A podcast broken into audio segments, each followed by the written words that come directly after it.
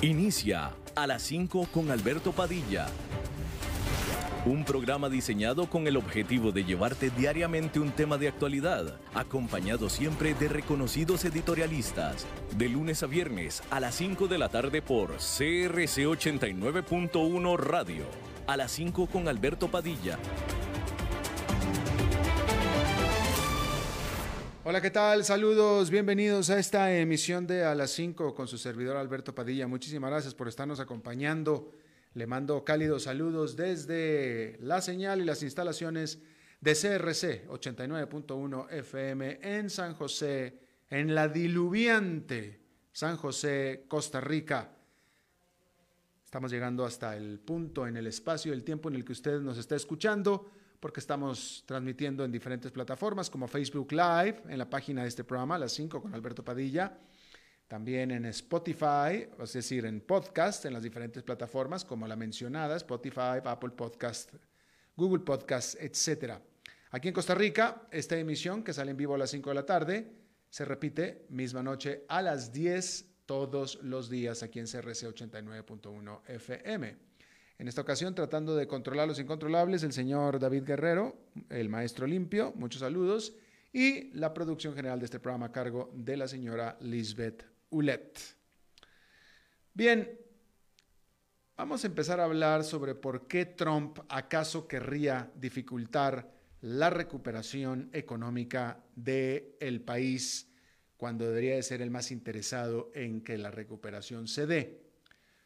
Y lo pregunto porque si había alguna, alguna, ya no posibilidad, esperanza para un gran paquete de estímulo económico bipartidista antes de las elecciones, el presidente Donald Trump se encargó de eliminarla. Eso garantiza una recuperación económica más larga y dolorosa luego de la profunda recesión provocada por la pandemia del coronavirus. Trump se pasó la noche del martes enviando toda una serie de tweets que se contraponían unos a otros. Primero, anunció el sorpresivo retiro de su gobierno de las negociaciones con el Congreso para un muy necesario y crucial tercer paquete de estímulo económico hasta después de las elecciones, dijo, para que para cuando él gane, entonces sí aprobar un buen paquete para la gente. Luego de eso, lanzó otros tweets diciendo que estaba dispuesto a apoyar un nuevo envío de cheques de estímulo por 1.200 dólares para los habitantes de Estados Unidos. Asimismo, expresó su apoyo para que les den 25 mil millones de dólares de ayuda a las aerolíneas nacionales. También 135 mil millones para el programa de protección de salarios para las pequeñas empresas. En otras palabras, Trump expresó su apoyo por separado para los elementos que en conjunto conforman el paquete original que el Congreso estaba negociando y del cual Trump ordenó romper la mesa. De tal manera que Trump le cerró la puerta al gran paquete, pero sí apoya a sus partes individuales que arman el gran paquete. Mientras tanto, durante la mañana del martes, mejor dicho, Sí, durante la mañana del martes, efectivamente, el, el, presidente de la Reserva Federal, Jerome Powell, volvió a lanzar la advertencia sobre el gran riesgo de no contar con la crucial inyección de estímulo económico. Durante una conferencia, Powell detalló que la no ayuda llevará a una recuperación muy lenta, lo que crearía sufrimiento innecesario para los hogares y los negocios, y que con el tiempo las bancarrotas de negocios y personas aumentarían, dañando la capacidad productiva de la economía y conteniendo el crecimiento salarial. Powell declaró que actualmente el riesgo de dar demasiada ayuda, que temen los republicanos, es mejor que el riesgo, mejor dicho, es menor que el riesgo de no dar suficiente ayuda, como temen los demócratas, y que al final, si sobrara ayuda, esta no se desperdiciaría. La decisión de Trump se da al tiempo que la recuperación del mercado laboral se ha detenido y el gasto del consumidor perdió fuerza. Solo la semana pasada, las más grandes aerolíneas del país anunciaron que tendrán que despedir a decenas de miles de empleados los cuales mantenían en sus nóminas solo por la ayuda federal que dejaron de recibir. Hay que mencionar que en términos de recuperación económica, y que se entienda bien esto, y quiero ser muy claro porque no quiero que se me tilde de partidista, en términos de recuperación económica, lo que es la recuperación económica, no estoy hablando de largo plazo, largo plazo es otra cosa, ni estoy hablando de números fiscales ni de déficit fiscal. Recuperación económica, hay cada vez mayor consenso en Wall Street de que el gran paquete que empujan los demócratas es más adecuado precisamente por las razones por las que lo rechazan los republicanos, es decir, por ser grande, por ser amplio por dar mucho dinero dentro para ayuda directa a la gente. Todo eso está en contra los republicanos y están a favor los demócratas. Misma razón, bueno, mejor dicho, es decir que el efecto de corto plazo de este paquete demócrata sería más fuerte y contundente que lo que están proponiendo los republicanos, que quizá sea mejor para el largo plazo. ¿Me explico la diferencia? quizás sea definitivamente el paquete de los republicanos es más amistoso para el presupuesto federal, definitivo, más amistoso. Por tanto, es un paquete más suave. Por tanto, no tendría el mismo efecto de recuperación o de, estímulo económico como el paquete demócrata. Entonces, esta es la razón por la cual Wall Street está pensando que si los demócratas toman control también del Senado en las próximas elecciones, habrá un paquete de estímulo económico más grande, más rápido, que si los republicanos toman el control. Un paquete demócrata efectivamente trae mayores costos en términos fiscales, pero el consenso es que en las circunstancias precarias actuales eso es lo de menos. Y el propio presidente Trump parece estar de acuerdo, lo mismo que el presidente de la Reserva Federal, Jerome Powell, como acabamos de ver. El banco de inversión Goldman Sachs ha dicho al respecto que un gran paquete de estímulo generaría una recuperación más rápida sin el cuello de botella que se generaría por los conservadores en el gasto fiscal, que están metidos todos en el Partido Republicano. La estimación es que el eventual paquete de estímulo fiscal de un Congreso demócrata sería por una cantidad histórica superior a los 2 billones de dólares con B, es decir, trillions. Por cierto, ante la, ante la pregunta de por qué querría dificultar la recuperación económica Donald Trump, en uno de sus tweets, él justificó su salida de la mesa de negociaciones por el paquete culpando a Nancy Pelosi, la líder de la mayoría eh, demócrata en la Cámara Baja del Congreso de Estados Unidos. Culpa a Nancy Pelosi. Obviamente, como siempre es con Donald Trump, no hace ni dice nada que no sea con fines puramente electoreros.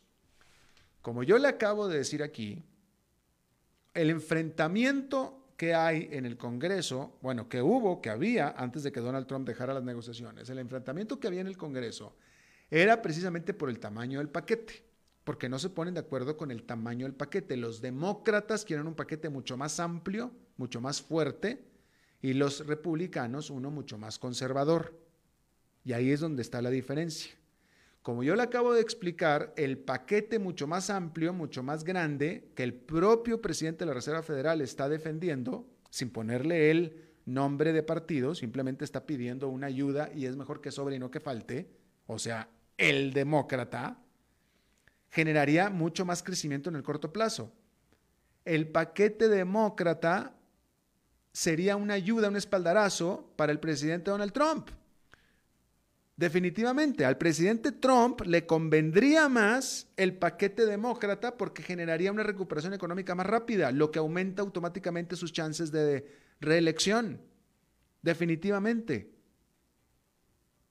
Nada más que, bueno, pues, o sea, él, el presidente, bueno, de nuevo, yo no digo que se ponga a apoyar a los demócratas porque pues sería mucho pedir, pero definitivamente al presidente le convendría más el paquete demócrata, definitivo. Nada más que el Congreso no se ponía de acuerdo y pues él dio la declaración que dio y se salió de las negociaciones. Así es que ahora se quedó sin Juan y sin las gallinas. cuando, de nuevo, tal vez lo que debió haber hecho es maniobrar por debajo del agua para que se aprobara pues el paquete de los demócratas, porque a él, a él, a él le hubiera servido mucho más ese paquete. Pero pues en fin, hay que decir que una investigación del Congreso de los Estados Unidos que duró 16 meses determinó que las gigantes tecnológicas Amazon, Apple, Google y Facebook, todas, mantienen poder de monopolio en segmentos clave de sus negocios y que han abusado de su dominio del mercado. El reporte de 450 páginas, elaborado por el panel antimonopolio del Comité Judicial de la Casa de Representantes, dominada por los demócratas, dijo que hay evidencia significativa de que el comportamiento de las empresas ha mermado la innovación, reducido las opciones para el consumidor y hasta debilitado a la democracia. En lo que parece más una declaración política que un análisis de mercado, el reporte dice textualmente, estas empresas tienen demasiado poder y ese poder debe ser controlado y sujeto a una supervisión apropiada. Concluye afirmando que nuestra economía y democracia están en juego. Los hallazgos y el tono del reporte son una evidencia de que en Washington cada vez crece más la presión sobre estas empresas y el reporte, nada menos que por parte de legisladores, puede ser la preparación para el terreno para potenciales leyes para controlar la libertad de las grandes tecnológicas. Pero no solo es el Congreso, también el Departamento de Justicia y la Comisión del Mercado de Valores están preparándose para una potencial legislación en contra de las empresas.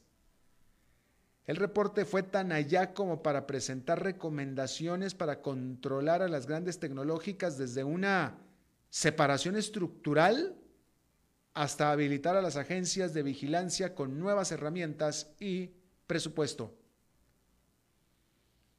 Al reporte, Google respondió que este es el producto de las quejas de sus rivales que buscan de manera oportunista una ventaja por su parte, Apple se limitó a afirmar que no es dominante en ninguno de los segmentos de mercado en los que participa. Amazon declaró en su blog que no es lo mismo ser grande que dominante y que la presunción de que el éxito solo puede ser el resultado de un comportamiento anticompetitivo simplemente es equivocada.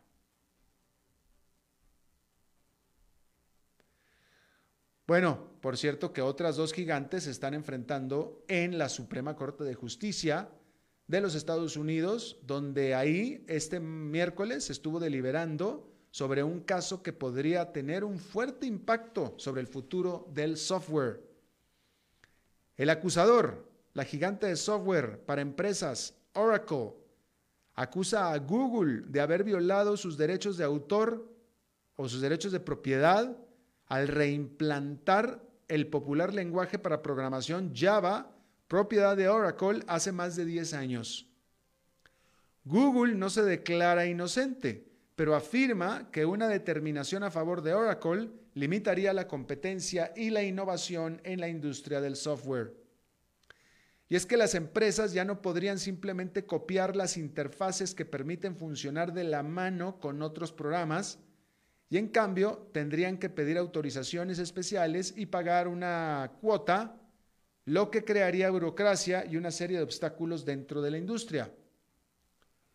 Otras grandes tecnológicas como IBM y Microsoft tienden a estar de acuerdo con este escenario. Ambas presentaron informes en apoyo a Google. Y la propia Oracle debiera ser la primera en aceptar que el copiado limitado de las interfaces es positiva para la innovación. Y es que Oracle nació adoptando el lenguaje SQL para consultar bases de datos que fue desarrollado por la IBM. Ahí lo tiene usted. Bueno, y al respecto de las grandes tecnológicas, hay que decir que Facebook clasificó a la comunidad de la teoría de la conspiración QAnon como peligrosa y comenzó a bajar las cuentas en Instagram y en Facebook de este grupo, el QAnon. Las cuentas de este grupo que cuando menos dicen, las cuentas, en las cuentas dicen que son representativos, de, representantes de este movimiento.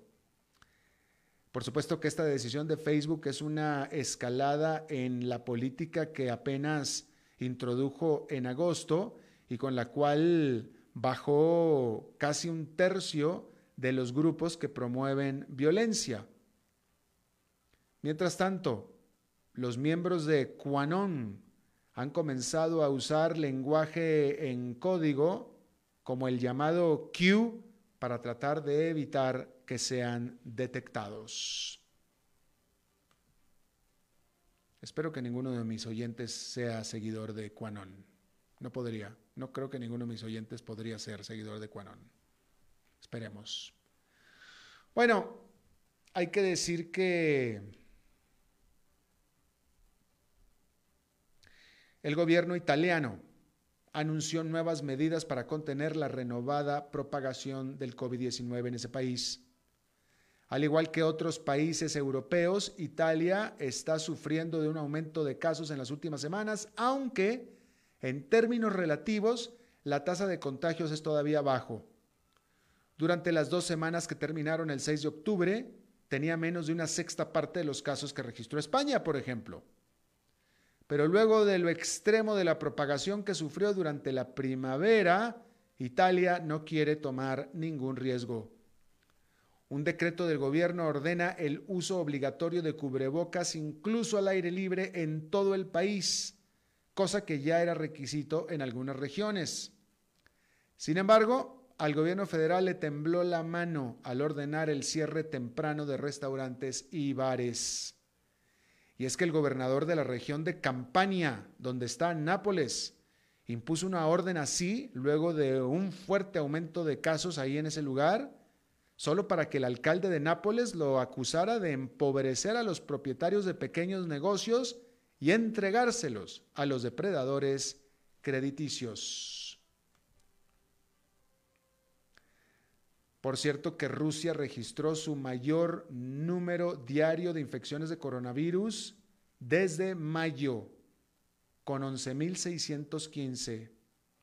Hay que decir que la manera en la que Rusia ha estado tratando de contener a la pandemia, pues ha sido poco ortodoxa.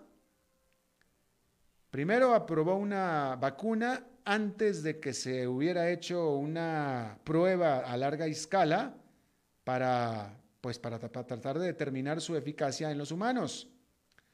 En este punto solamente a los grupos de muy alto riesgo se les ha dado esta vacuna. Pero una segunda vacuna ahí en Rusia ya fue puesta en el fast track, en la vía rápida, para que sea aprobada.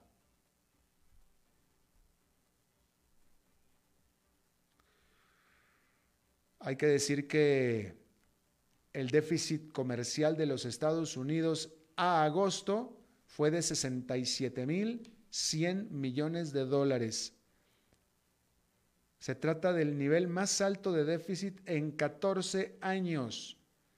Las exportaciones subieron 2,2%, en agosto comparado con el mes anterior, pero fueron mucho más las importaciones que subieron en un 3,2%. Hay que mencionar que el déficit comercial era la razón, el abultado eh, eh, déficit comercial, el creciente déficit comercial es la razón por la cual Donald Trump empezó todas las guerras comerciales que empezó. ¿Ok? Es esto, precisamente esto. ¿Sí?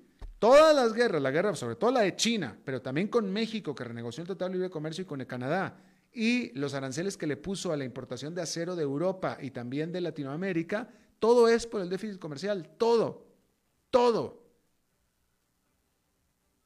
Y el señor dice que ha tenido mucho éxito, ¿no es cierto? Digo, Donald Trump, Donald Trump no ha cometido ningún error, jamás ha cometido un error.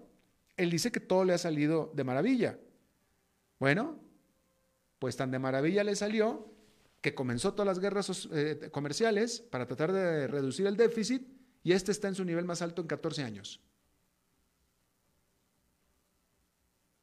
Y por supuesto que pues estas cifras pues no tienen no pueden ser buenas noticias para Donald Trump a estas alturas de la campaña cuando falta un mes para las elecciones.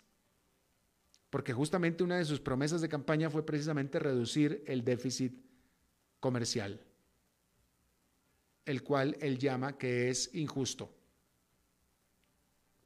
Solamente que el déficit comercial es producto del crecimiento económico. Y siempre lo fue. Y un país que tiene un gran déficit comercial, es decir, que importa más de lo que exporta, no necesariamente, jamás, es más, no, casi nunca son malas noticias porque la importación es señal de fuerte actividad económica, que es el caso de Estados Unidos. Nada más que como tema popular, populista, electorero, pues suena bastante bien, ¿no? Y bueno, pues ahí lo tiene. Si él lo que quería era bajar el, si él lo que quería, o sea, estas cifras son espectaculares.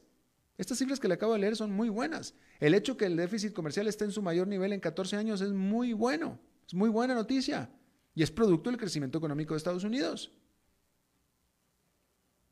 Pero si usted decide agarrarlo como bandera populista, pues entonces ahí sí no hay absolutamente nada que hacer. Bueno, hay que decir que la riqueza de los billonarios sigue rompiendo récords. El dramático rebote que han registrado las acciones y específicamente las acciones tecnológicas ha hecho que los billonarios con B, que son aquellos que tienen más de mil millones de dólares, lo sean aún más en una cantidad récord. La riqueza de los billonarios del mundo aumentó a cantidad acumulada de 10.200 billones de dólares, es decir, trillions, al final de julio. Esto es bastante más arriba que el máximo anterior de 8,9 o 8.900 billones durante el,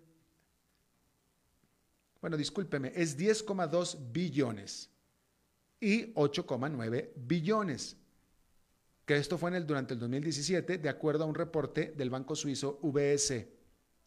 Durante el mismo periodo, el número total de billonarios aumentó de 2.158 a 2.189, es decir, que se sumaron 31 a la lista de los que tienen al menos mil millones de dólares. Hoy en día, los billonarios invertidos en tecnología, cuidados de salud y sectores industriales les está yendo mejor que a los que están en la industria del entretenimiento, servicios financieros y bienes raíces. Se trata de un contraste respecto de la última década, cuando el crecimiento de la riqueza se dio parejo en todos los sectores económicos, de acuerdo a este reporte, quien aclaró que durante los últimos dos años han tenido más crecimiento en su fortuna aquellos que invirtieron en tecnología para cambiar sus modelos de negocio, productos y servicios. Es decir, se hicieron mucho más productivos y ganaron, por tanto, mucho más dinero. Y la pandemia del COVID-19 solo vino a acentuar esa divergencia. Asimismo, los billonarios están dando más cantidad de su riqueza que en cualquier momento de la historia. 209 de ellos comprometieron de manera pública 7.200 millones de dólares solo entre marzo y junio pasados. Esto es un promedio de 34 millones y medio por persona. Sin embargo, su ganancia récord y sus donaciones récord se dan al mismo tiempo que ha habido también un aumento en la pobreza en el mundo. Las Naciones Unidas advirtieron que la pobreza del mundo podría registrar su primer aumento desde 1990. Por cierto, que esta fue una jornada bastante positiva allá en Nueva York, donde el índice industrial Dow Jones quedó con una ganancia de 1,91%, el Nasdaq Composite con un avance de 1,88%, mientras que el Standard Poor's 500 con un avance de 1,74%. Antes de pasar a la pausa, nada más déjeme le comento que también ya la Casa Blanca eh, anunció que el presidente Donald Trump, primero que nada, ha estado más de 24 horas sin síntomas de COVID-19, aunque todavía lo trae en el cuerpo, todavía no está eh, libre de COVID, y que ya bajó y tomó su asiento en la oficina oval. En medio de un brote interno en la Casa Blanca muy importante. En teoría, si se siguen todos los protocolos como se deberían de seguir, la gente que interactúa con el presidente Donald Trump, todos, desde sus agentes del servicio secreto hasta sus asistentes y cualquier de sus secretarios que lo visite y que esté con él, deberían de estar vestidos con la protección que usted ve en los hospitales. Es decir, como de este traje de, de protección contra guerra química, básicamente. Ya sabe usted, ¿no? Con un overol todo completamente cubierto y con cubre, con cubre cabeza y todo. En teoría, así es como debería de ser. En teoría, el presidente debería estar en cuarentena. Eso es lo que debería de suceder, eso es lo que procede. Si usted que ha tenido parientes con COVID-19 o si usted mismo lo ha tenido, usted lo sabe. Pero pues el presidente es el presidente y bueno, pues entonces todo tiene que girar alrededor de su COVID-19 mientras él está merodeando por la Casa Blanca. Bueno, vamos a hacer una pausa y regresamos con nuestra entrevista de hoy. A las 5 con Alberto Padilla por CRC 89.1 Radio. Tinto, blanco, rosado, espumante, seco dulce.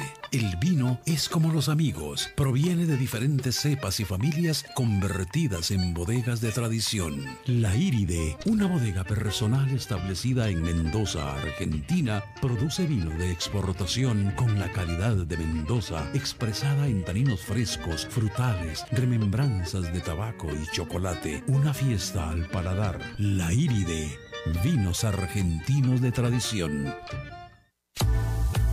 Desde Maipú, Mendoza, la tierra del olivo nos llega aceite de oliva Laur. Su delicada y elegante textura, así como su afrutado aroma vegetal, lo convierten en un aceite especial para paladares exigentes. Disponible en tres variedades: Laur Cruz de Piedra, Laur Aceite de Oliva Extra Virgen y Laur Gran Mendoza Aceite de Oliva Extra Virgen. Lo mejor de tres zonas en una sola botella. Galardonado con el Gran Prestige Gold en el Terra Olivo 2018. Aceites de oliva Laur no pueden faltar en tu mesa.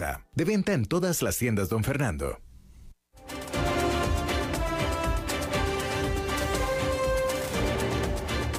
Seguimos escuchando a las 5 con Alberto Padilla.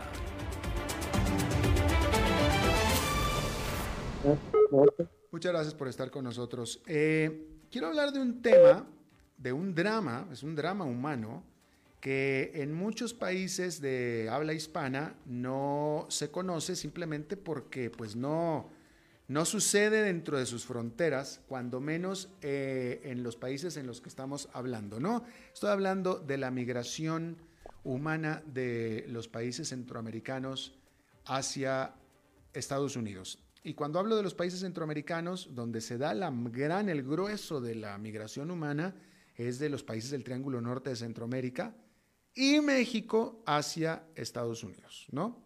Eh, eh, que, en la gran mayoría de las veces lo hacen este, caminando, lo hacen en marchas, lo hacen arriba de un tren o lo hacen encerrados eh, en camiones llevados por polleros, ¿no? Pero es una, es una migración humana e incluso inhumana. Bueno, pero en el resto de los países como que no sé, no, no, no, vaya, esto es algo que está muy presente en Estados Unidos, algo que está muy presente en México y en los países del Triángulo Norte, pero en el resto de Centroamérica y Latinoamérica como que no se habla porque no se ve tanto, ¿no?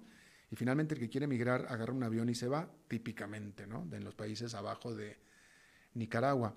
Pero es realmente una situación de drama y recientemente, eh, por presión de Donald Trump, del presidente Donald Trump, que presiona por todos lados, logró y en eso vamos a hablar un poco más al respecto, pero él logró, eh, con amenazas, con presión, con coerción, que México y que Guatemala, pues le hicieran la tarea, ¿no? Y básicamente los amenazó y dijo, o me detienen ustedes en sus fronteras a los migrantes que vengan de donde vengan, o van a tener problemas conmigo ustedes, México y Guatemala.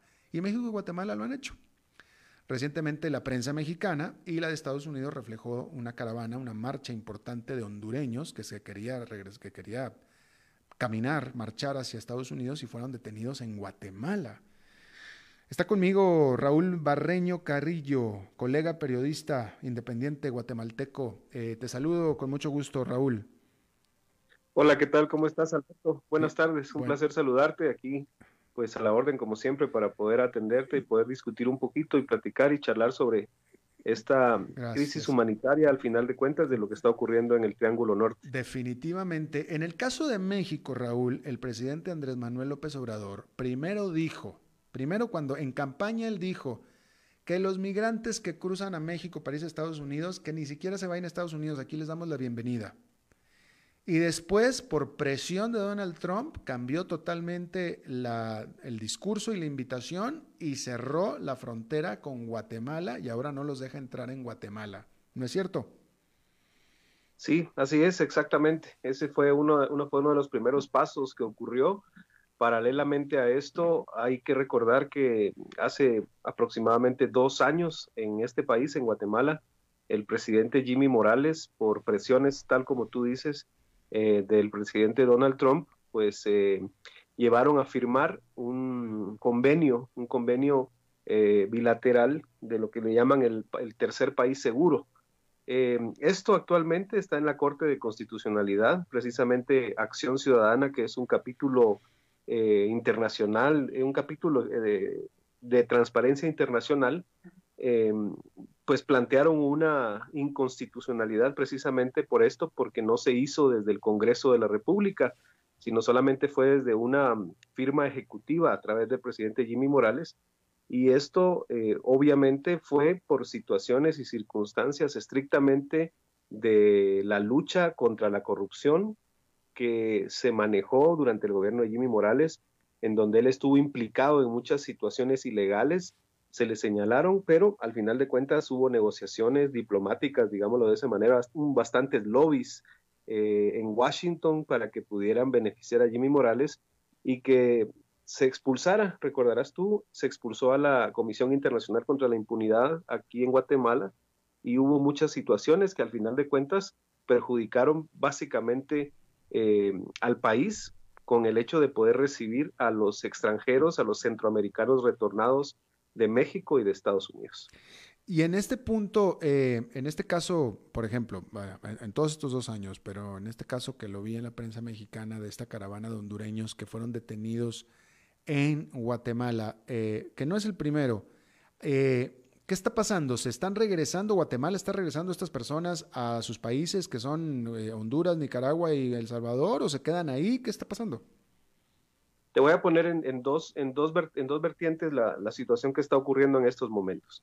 De acuerdo a las estadísticas que hoy me proporcionó eh, la comunicadora del Instituto Nacional de Migración, Alejandra Mena, eh, solamente en los últimos tres días han retornado aproximadamente 600 guatemaltecos de México y de Estados Unidos, ya sea por vía terrestre o por vía aérea. Los han regresado al país porque obviamente estos 600 guatemaltecos intentaron irse de, nuestro país.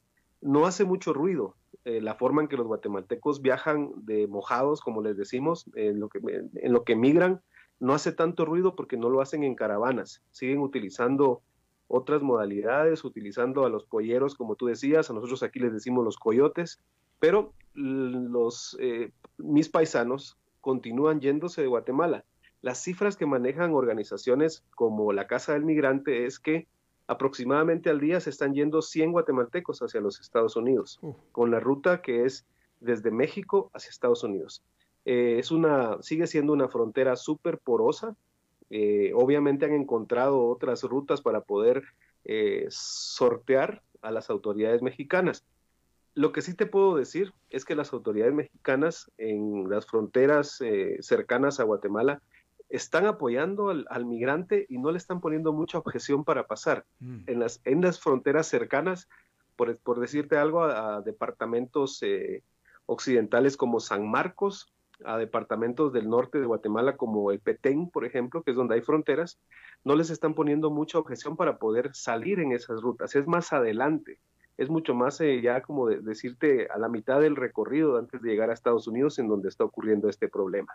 Y en la otra vertiente, también el Instituto Nacional de Migración reporta que de esta caravana de hondureños que se habló mucho en, los medios en, los últimos, en las últimas semanas, aproximadamente vinieron unas 5 mil personas, aproximadamente 5 mil personas vinieron acá. El reporte oficial es que han retornado a su país 4.054 eh, hondureños, son los que ha retornado Guatemala por medio del ejército y de la Policía Nacional Civil. Han puesto las barreras respectivas en las fronteras, como te decía, que tenemos en el Petén, que se llama el Ceibo, y también en la frontera de Tecumumán y de Talismán, que es en el departamento de San Marcos. Ese es el, lo que está ocurriendo. El problema mayor que se tiene ahora es que todos esos hondureños que, no logra, que lograron, digamos, no ser retornados, han quedado desplazados en muchos de los departamentos. Algunos optaron por continuar su recorrido a Estados Unidos, pero hay otros que están todavía en territorio guatemalteco tratando de ver cómo es que pueden llegar para conseguir ese denominado sueño americano.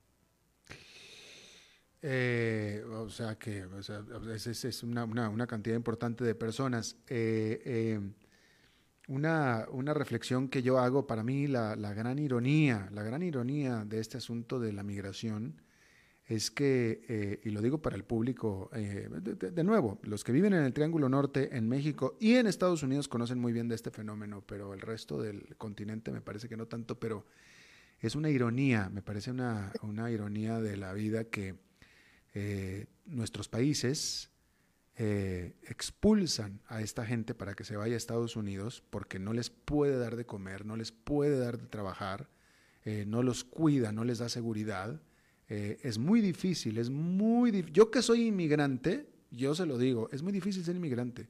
Y ser inmigrante en las condiciones en las que estas personas lo hacen es tremendamente difícil. Y sin embargo, se van y lo hacen. Y después de que se van, son los que terminan manteniendo a la gente que se queda en el país, porque resulta que estos países viven del dinero que estos expulsados mandan de regreso. Sí, justo tocas un tema muy importante, porque eh, hace aproximadamente tres semanas, tres semanas el presidente de la República, el doctor Alejandro Yamatei, él en uno de los mensajes a la nación que están acostumbrados ahora por cadenas nacionales por la situación de la pandemia, él mencionaba de que agradecía a los migrantes que vivían en Estados Unidos, principalmente porque habían logrado enviar más de tres millardos, más de tres mil millones de quetzales a la nación. Es decir, se ha convertido hoy eh, dólares, quiero decir, no, no, no quetzales, dólares. Tres, mil millones, de dólares. Tres mil millones de dólares. Sí, enviaron año, en el año para... Eso es lo que ha sostenido a esta nación. Definitivamente es lo que sostiene a la nación. Es más del presupuesto que, que, tiene el, el, el gobierno nacional.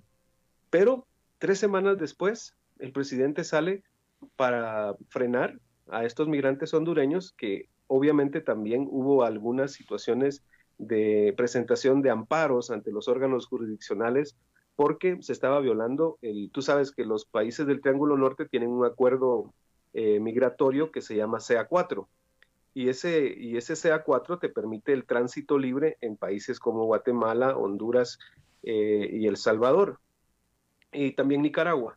Entonces el asunto es de que el mismo presidente de la República estaba violando ese acuerdo migratorio que impide a los estados, al final de cuentas, que puedan frenar este tipo de, migración hacia los, hacia los Estados Unidos particularmente. El asunto es que el presidente después de eso, en sus declaraciones, calificó pues que eh, los ciudadanos, los eh, migrantes hondureños habían violado los protocolos por, el, por la COVID-19. Hmm. Y entonces fue de esa manera que así justificaron que los pudieran detener.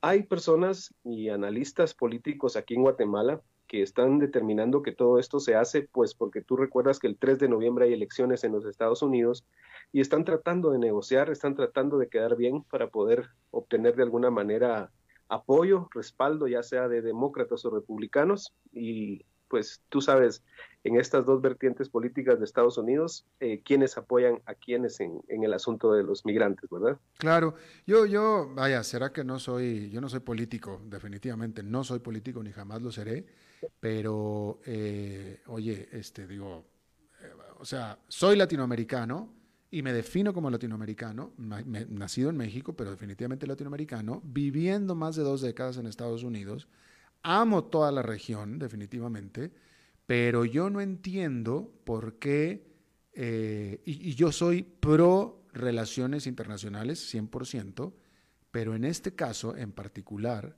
Donald Trump se pasó de la raya y el presidente de México y el presidente de Guatemala lo permitieron y le hicieron el trabajo.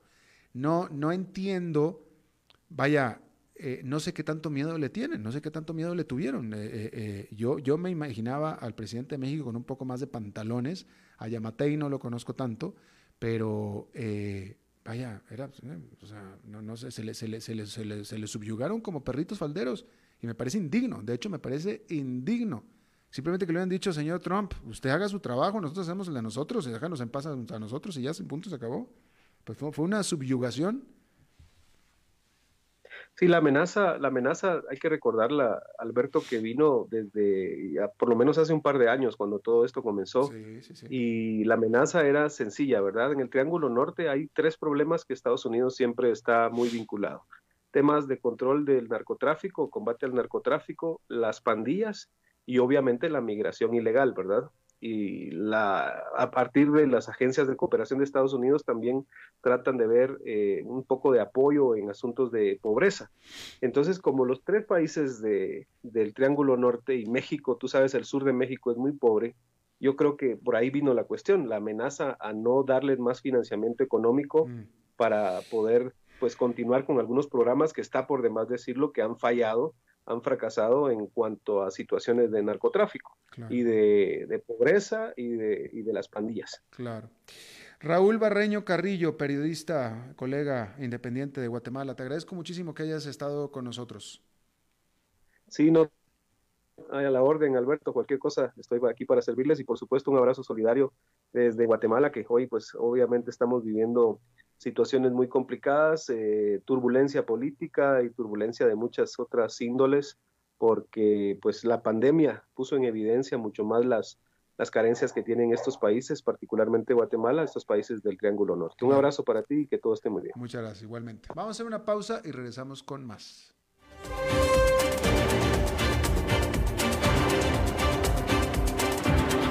5 con Alberto Padilla por CRC 89.1 Radio. Tinto, blanco, rosado, espumante, seco dulce. El vino es como los amigos, proviene de diferentes cepas y familias convertidas en bodegas de tradición. La Iride, una bodega personal establecida en Mendoza, Argentina, produce vino de exportación con la calidad de Mendoza expresada en taninos frescos, frutales, remembranzas de tabaco y chocolate. Una fiesta al paladar. La Iride, vinos argentinos de tradición.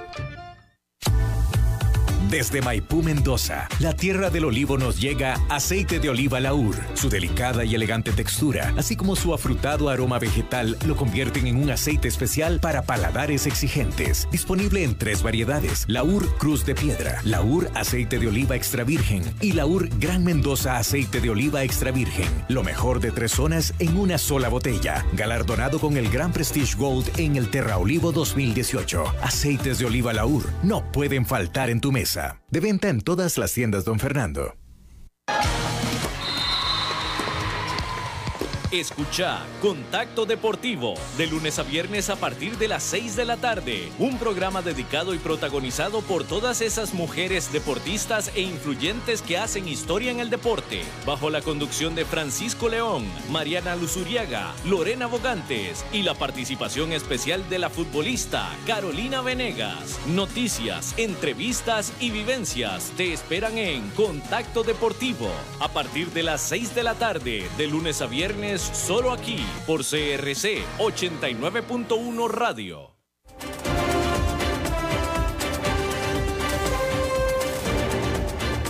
Seguimos escuchando a las 5 con Alberto Padilla. Bueno, es miércoles y los miércoles es el día que nos visita la grande. Maritza.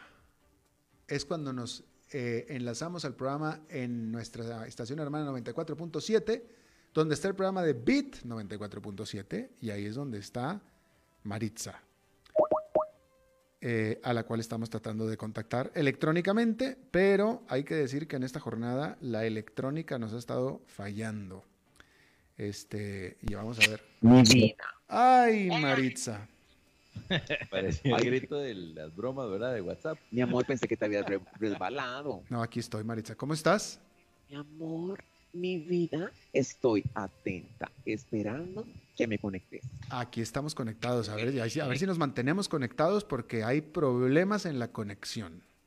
No, pero, yo- pero te escuchas bien, mi amor. Y yo también te escucho bien. Oye, Maritza, Sí, mi amor. tengo, tú regularmente tienes un reporte con nosotros aquí de alguna nota típicamente media picosa, media picante, ¿no? Pero ahora yo encontré algo que yo te lo quiero compartir a ti. Mi amor. Vamos a invertir los papeles en este día. Mi vida, Vamos a invertir Me- las posiciones, mi amor, me encanta. Me ¿no? encanta, Un cambio, me un encanta. cambio hace bien, ¿no? ¿Qué, qué, perdón, ¿qué Un cambio hace bien. Mi amor, ¿qué qué? Un cambio hace bien. Claro, pero si a mí me encantan los cuentos, ¿qué tenés? Decímelo. Bueno, no es un cuento, este es, este es una noticia, esta es una, este es una, esta es una noticia que yo iba a leer en mi segmento de noticias, pero que lo traslado al segmento más importante de esta emisión, para, Oye. para compartirlo contigo. Mi vida, mira, estoy de pierna cruzada esperando que me digas, ¿qué viste? ¿Qué Escucha esto, no?". mira, escucha esto. Este, este aparato, este es un aparato que se vende como un juguete sexual, ¿sí? Para, para hombres. Es es un juguete sexual para hombres. Y los hombres o sus parejas lo compran, ¿va? Por supuesto. Y se trata, este, este, este aparato se llama Cellmate, que eh, es, en inglés es Cellmate, ¿verdad? Pero en español, literalmente Cellmate significa compañero de celda. ¿Por qué se llama así? No sé, pero es compañero de celda, el Cellmate. Y lo hace la empresa de juguetes sexuales Kiwi, se llama Kiwi.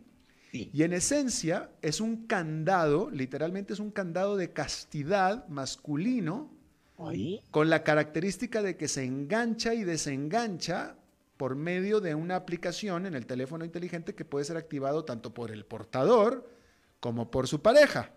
¿Sí?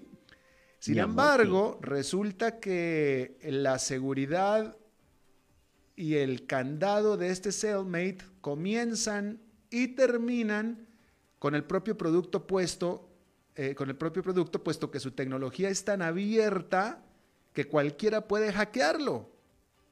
¿Sí? espera, no, no, no, no, no, no, no. Sí, Eh, a ver si cualquiera puede hackear. Espera, porque este- vez, porque esto yo me imagino que se pone en el pene. Sí, sí, sí, sí, sí, sí, sí. Asegura, eh, eh, te, te encierra en un candado el miembro. Ay, soy, soy prisionera de tu amor. Entonces, o sea, vos metes tu pajarillo en la Ajá, jaula. Ajá. El, me estás diciendo el buitre en eh, este caso, el buitre. que alguien te puede hackear. O sea, yo, si yo quiero, decido que esa carajada se te quede encerrada por siempre. Sí, sí, si tú y yo somos pareja, pues tú y yo jugamos con él y, y tú me mandas a la calle con eso y tú tienes el poder desde la aplicación y etcétera, ¿no? Supuestamente es un juego, ¿no? Sí. Pero entonces, pero pues se, se- se- se comunican vía, vía inalámbrica, ¿va? Pero resulta que su tecnología es muy abierta y cualquiera lo puede hackear. La sangre de Jesucristo. Y entonces, este, eh, eh, cualquiera puede hacer que esa cosa se te, se te bloquee, se te ponga en candado. eh, el, tu miembro, eh, Ya te la gangrena. imagina, bueno, o sea, ¿no? Pero ese no es todo el problema, Maritza. El problema principal es que no tiene, no existe, el aparato no tiene una manera de abrirlo de emergencia, como no, sea literalmente usar cortadores de pernos de la misma manera que uno destruiría una caja fuerte. Ay, mi amor. A ver, déjame ver. ¿En serio? ¿Qué decir? En serio, es en serio. Pero espérate. Entonces, Pero, sí, la empresa Kiwi prometió que para agosto iba a solucionar el problema, pero agosto pasó y no pasó absolutamente nada. El presidente de Kiwi fue muy cándido al aceptar que su equipo de nerds, literalmente, lo que han estado haciendo en realidad es crear más problemas mientras trataban de arreglar el problema original. Pero mientras tanto, en las reseñas del producto en línea, las reseñas de los usuarios dicen que algunas veces este aparato se asegura por sí solo durante días. Mira, me estás dejando. ¿Cómo ves? Mira, y, y tengo una pregunta. Ajá. Vos te pones ese chunche, porque veme que ya yo lo busqué. Aquí tengo la imagen. Ahí está el chunche, existe. Decime, esto es como un smart lock. Algo así. Esto es como lo que vos le pones a la marcha, a- eh, a- al carro tuyo. Sí, sí, sí, es, es, es- es- es- Ento- es- Entonces, decime una cosa. ¿Cómo orinas? Bueno, pues para eso, para eso te lo quitas. Pero mi amor, este, y, y, y si alguien te lo hackea, si hay un desperfecto como me estás diciendo, Bueno, ¿cómo liberas a Willy? Bueno, pues a, a punta de golpes, eso es lo que estoy diciendo, con un cortador de pernos. O sea, es que ese, ese es el problema. El sistema Elber aquí no funciona. Ese es el problema. O sea, ¿cómo sabemos que en este momento eh, el señor Alfaro o Mario no traen el problema ahí metido? Bueno, yo te voy a decir, yo te voy a decir, yo ahora que entré, ahora que entré, yo los vi. Y, y, y, y, digamos, no se ve como algo abultado. No, no se, o sea, se ven muy planitos. Es como si anduviera uno en, en pañales. Mojados. Ahí goza, ahí ve como él goza. Alberto, ¿vos te pondrías ese aparato? No, no le encontraría el chiste, la verdad. No. No, mi vida, no, no, no lo usaría. Se lo prestas a Maritza. El control. El control, la aplicación. Pero yo no entiendo, yo no entiendo de verdad. ¿Qué es lo que no entiendes, Maritza? A ver, yo, yo digo que yo estoy a favor de los juguetes sexuales, mi vida, son lindísimo estar jugando, ay, qué lindo. Qué divertido. Pero ya, cuando compromete tu eh, integridad, cuando compromete a tu, a tu amigo, a tu, a tu compañero, a tu soldado, a tu Hulk, porque muchos le ponen nombre. A la joya de la corona. ¿Cómo le decís vos a- a- a tu pilincito? No, bueno, no tiene nombre propio, ¿ok? Pongámosle ya. Hay que nombrarlo. Después te invito a la ceremonia, después te invito a la ceremonia del bautizo, ¿ok? Mi, mi vida, sí, ya. Ay, mi amor. Yo, yo le podía, yo le pod- a mí se me ocurren nombres. ¿Ah, sí? Yo le- sí, yo le podía. El algodón de azúcar. Ay, no. ay, yo le, ay, mi vida. ¿Cómo- cómo? Yo podría aportarte nombre. Maritza, me da, me da, me da miedo preguntar, me da miedo preguntar. No, mi amor. Pero afortunadamente ya se te está acabando el saldo, Maritza. No, no, no, no, espérate. No, vos sabes alguna página. Chiquillo, comprémoslo. Y lo usas vos y yo tengo el control. Pues sí, pero el problema es que se hackea, pues es que es el problema. El problema está, está muy bien todo, el problema es que es muy fácil hackear. Imagínate, Ay, imagínate que, no sé, una exnovia, imagínate que tome control de este asunto. Chiquillo, es que te, te dejaría prisionero para siempre. Exactamente, y no queremos eso, no, no queremos eso. No. Pero No. bueno, oye, Maritza, bueno, pues ahora, ahora yo te doy el reporte a ti. No, me encantó, me encantó. Este, qué lindo conocer. Y, y, y veme porque me encanta tu manejo de, de, de, de temas. Qué lindo. Pasar de, la, de, la, de, de los bloqueos al pene. Qué cosa más linda. De los bloqueos a pásele usted. De Trump a un pene hackeado. Sí, exactamente. Bueno, afortunadamente ya se te acabó el saldo, Maritza. Te quiero decir una cosa. No, pero ya no tienes tiempo, Maritza. Recuerden, al desbloqueo. am- que recuerden que con saliva y amor todo entra mucho mejor. Muy bien, gracias por tu consejo de vida. Bye, Maritza. Ahí lo- I love you too. Bueno, eso es todo lo que tenemos por esta emisión. Muchísimas gracias por habernos acompañado. Nos reencontramos en 23 horas. Que la pasen muy bien.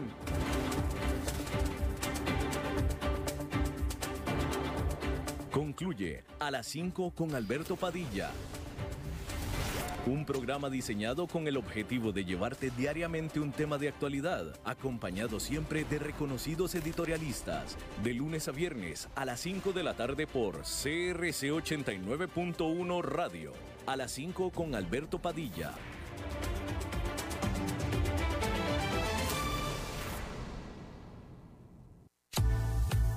Desde Maipú, Mendoza, la tierra del olivo nos llega aceite de oliva Laur. Su delicada y elegante textura, así como su afrutado aroma vegetal, lo convierten en un aceite especial para paladares exigentes. Disponible en tres variedades: Laur Cruz de Piedra, Laur Aceite de Oliva Extra Virgen y Laur Gran Mendoza Aceite de Oliva Extra Virgen. Lo mejor de tres zonas en una sola botella. Galardonado con el Gran Prestige Gold en el Terra Olivo 2018. Aceites de oliva Laur no pueden faltar en tu mesa. De venta en todas las tiendas, don Fernando.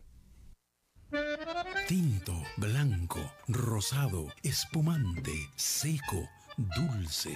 El vino es como los amigos, proviene de diferentes cepas y familias convertidas en bodegas de tradición. La Iride, una bodega personal establecida en Mendoza, Argentina, produce vino de exportación con la calidad de Mendoza, expresada en taninos frescos, frutales, remembranzas de tabaco y chocolate. Una fiesta al paladar. La Iride, vinos argentinos de tradición.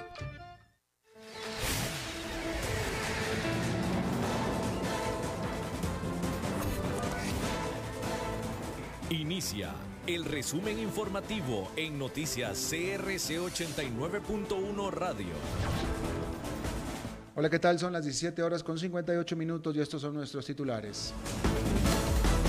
El ministro de Seguridad asegura que el movimiento Rescate Nacional perdió el control de las manifestaciones.